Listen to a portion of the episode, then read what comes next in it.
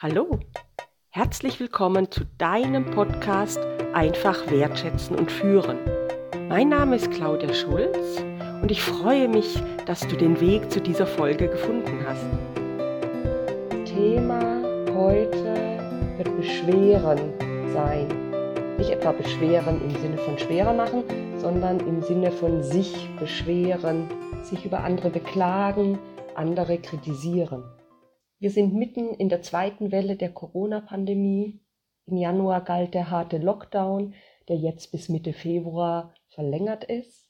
Und die Stimmen von allen Seiten werden lauter, die sagen, Pandemie macht was mit uns, wir werden dünnhäutiger, wir werden gereizter, die wirtschaftliche Lage für einige Branchen wird dramatischer. So geht es mal zusammen, wenn ich das Wort Insolvenz höre. Bei dem Gedanken daran, was Unternehmer aus der Gastronomie oder Kulturbranche jetzt durchmachen, stehen mir einfach die Haare zu Berge. Vor einigen Tagen habe ich ein Interview gehört mit einem Vertreter eines Unternehmerverbandes. Ich habe nicht ganz mitbekommen, wer das genau war, aber sinngemäß sagte er, äh, so wie die Politik sich aktuell verhalte, das sei in der ersten Welle noch vertretbar gewesen, vielleicht auch noch im Juli oder August, aber nicht mehr jetzt in der zweiten Welle und das sei ideenlos und es bräuchte Perspektiven für die Wirtschaft. Ich kann nachvollziehen, dass bestimmte Branchen ein Bedürfnis nach Planbarkeit haben. Ich persönlich bin sehr dankbar dass die Lockdowns so scheibchenweise passieren und an die aktuelle Situation angepasst werden. So kann schnell reagiert und gelockert werden, was ja letztes Jahr im Herbst dann auch passiert ist, als die Zahlen das erlaubt haben. Und vor allem hält es oder ermöglicht es mir durchzuhalten, wenn jemand im März mir gesagt habe, dass dieser oder hätte, dass dieser Zustand bis weit ins Frühjahr 2021 hineingereicht hineinreichen würde.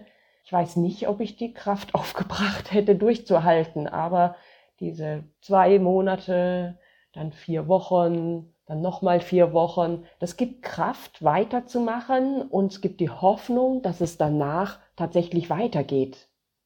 Was passiert denn, wenn wir uns über andere beschweren, andere kritisieren, Zunächst lösen wir ein Gefühl der Hilflosigkeit aus, denn wir können das Verhalten von anderen nicht direkt beeinflussen. Die einzigen im Leben, die wir wirklich beeinflussen können, beziehungsweise deren Verhalten, das sind wir selbst. Und das, wie man allenthalben sieht, ist schon schwer genug. Aber auf andere haben wir direkt überhaupt keinen Einfluss, nur indirekt. Das heißt, wir können uns beschweren, können uns auf den Kopf stellen, mit den Füßen wackeln, wie sich die anderen verhalten, haben wir nicht direkt in der Hand. Uns Gefühl der Ohnmacht macht sauer, enttäuscht, hilflos. Oh, das sind Gefühle, die man eigentlich nicht im eigenen System haben möchte. Vor allem verkleistern Beschwerden aber den eigenen Handlungsspielraum. Unser Handlungsspielraum erstreckt sich über unser Denken, über unser Fühlen und über unser Handeln. Auf unser Unterbewusstsein werde ich in der späteren Folge zurückkommen. Die allermeisten Ereignisse sind an sich gar nicht das Problem, sondern die Bedeutung, die wir ihnen zuschreiben. Das führt dazu, dass eine Kollegin im Team sich unglaublich aufregen kann, wenn immer ein und dieselbe Kollegin das Papier im Drucker nachfüllt, während andere sich nicht darum kümmern eine andere Kollegin aber sagt, Mensch, lass sie doch. Sie ist froh, wenn sie mal aufstehen kann. Ob ich als Chefin so eine Aufgabenteilung in meinem Team haben möchte, ist eine ganz andere Frage. Mir geht es um die Art, wie ich Dinge bewerte, die um mich herum passieren. Diese Bedeutung oder Interpretation von Ereignissen hängt mit unseren eigenen Ressourcen zusammen mit unserem emotionalen Erfahrungsgedächtnis, wie Maya Storch das nennt, mit unserer Erziehung, mit unseren Stärken und Schwächen. Auf jeden Fall ist diese Interpretation subjektiv und individuell. Und hier liegt die Krux. Denn unsere Interpretation findet in unserem Kopf statt. und nur in unserem Kopf, so wird sie für uns selbst allgegenwärtig und wahr mit einem H geschrieben. Und damit wird sie in unserer Wahrnehmung schnell zu einer Wahrheit, die allgemein gültig ist. Handeln andere nicht nach meiner Wahrheit, kann sich Unverständnis und Kritik entwickeln. Es ist eine uralte menschliche Eigenschaft, leichter andere zu kritisieren, als äh, bei sich selbst zu beginnen, Dinge zu verändern, Verantwortung fürs eigene Tun zu übernehmen. Das lässt sich schon in der Bibel nachlesen. Das ist die Sache mit dem Splitter und dem Balken. Da sich viele Menschen so verhalten, entstehen Konflikte. Und nun kommt die gute Nachricht. Dinge, die in unserem Kopf entstehen, können wir verändern.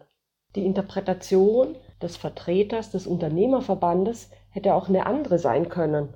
Nämlich, die Wirtschaft ist 2020 um etwas mehr als 5% eingebrochen. 5% natürlich stecken da Schicksale dahinter, Unternehmen dahinter, die es möglicherweise nicht schaffen werden, über die Pandemie zu kommen.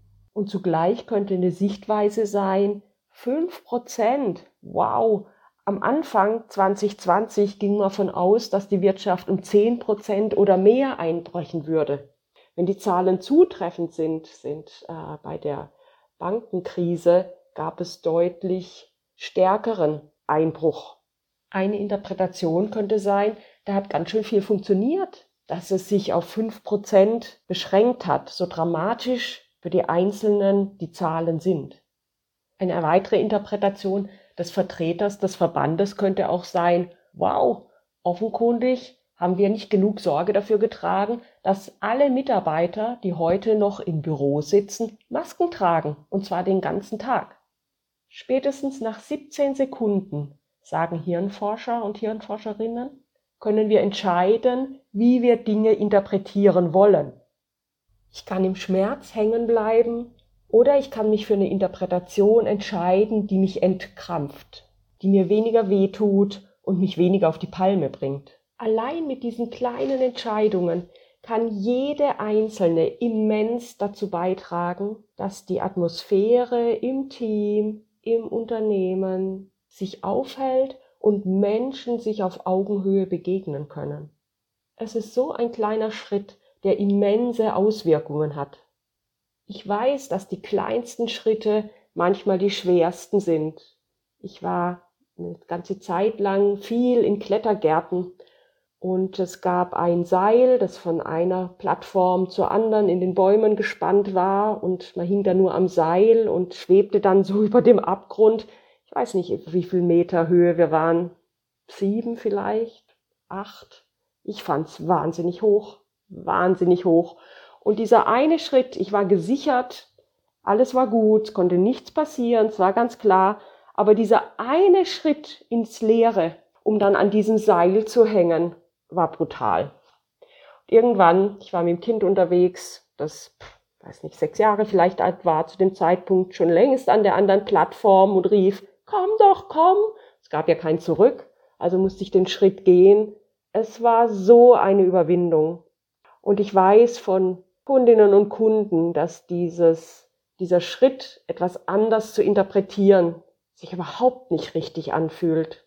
Aber so ist es. Wir Menschen sind einfach Gewohnheitstiere und sich selbst zu verändern ist am schwersten. Aber dieser eine Schritt, sich zu entscheiden, wohlwollend zu interpretieren, zugunsten von anderen und zugunsten von mir selbst zu interpretieren, das hat eine immense Wirkung. Ich wünsche viel Spaß dabei. Alles Gute, bleibt gesund. Claudia Schulz Coach für Kommunikation und Inhaberin von Ereignis Coaching, sagt Tschüss, bis zum nächsten Mal.